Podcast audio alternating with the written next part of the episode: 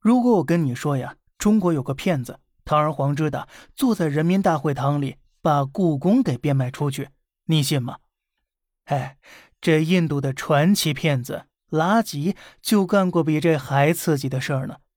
早在上世纪五六十年代，拉吉就通过伪装富豪，先用真实小额支票取得信任，再用虚假大额支票下单的方式，辗转三十多个城市。用了五十多个化名，诈骗了不下百名印度珠宝商的大量珠宝。那时啊，他已经遭到印度八个邦的通缉，被指控一百四十四项罪名，堪称人间传奇呀。而那之后呢，垃圾非但没有收手，反倒是玩起了灯下黑来。他将自己伪装成当时印财政部长的助理，骗取了一家手表店九十八块名表。再用这批表贿赂各级官员，并成功在国会租下一间办公室来。而就在这间办公室里啊，他伪造总统签名，冒充副总理，卖了泰姬陵三回，印度皇宫两回，总统府一次，就连国会大厦和正在干活的五百四十五名议员都被他打包一起出售了。短短十天呢，狂捞十亿美金。最后呢？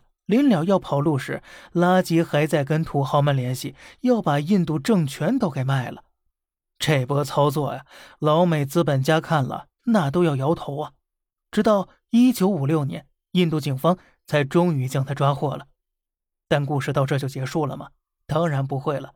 被捕的拉吉才刚刚开启他更为传奇的下半生。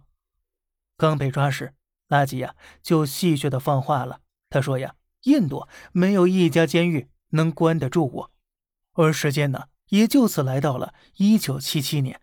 五十五岁的拉吉已经成功越狱八次了，这一年是他第九次入狱了。那么接下来，我们的拉吉大神又会在之后的岁月中搞出什么腥风血雨呢？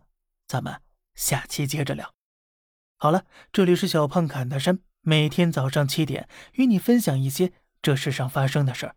观点来自网络，咱们下期再见，拜拜。